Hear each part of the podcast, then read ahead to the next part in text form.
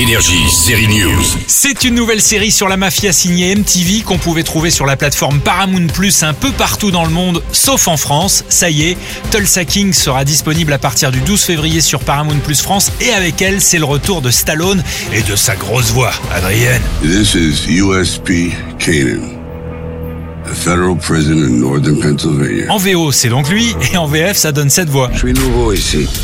Je devrais peut-être m'acheter un chapeau de cow-boy et des bottes. Il sort de prison où il a passé 25 ans de sa vie. Le héros de la série, joué par Sylvester Stallone, a protégé son cartel. Il est envoyé à Tulsa, dans l'Oklahoma, pour ouvrir une franchise.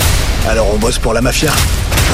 Ça existe ça Bon d'accord, tous les caïds de son cartel transpirent les gros clichés vus des centaines de fois sur la mafia, mais ce ne sont pas eux qu'on va suivre. Tulsa King, une série de Taylor Sheridan, joue sur les deux tableaux. Le premier, c'est l'intrigue, celle d'un parrain de la mafia old school qui repart de zéro et se reconstitue un petit empire en recrutant ses propres hommes. Il n'y avait plus rien qui me retenait à New York.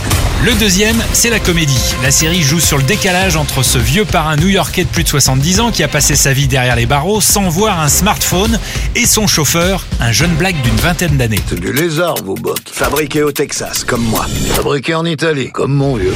À noter aussi le 13 février sur Canal+, une série western avec Noumi Rapace et le belge Mathias Schoenaert, ça s'appelle Django. Une lutte entre des puritains corrompus dirigés par une femme et de l'autre une communauté montée par des blacks dans le sud des États-Unis racistes juste après la guerre de sécession. Et il y a des liens du sang qui viennent mettre du piment dans tout ça. Forcément, les deux groupes vont clasher. Tulsa et Django, on vous les recommande. Bonne série. Énergie, série news.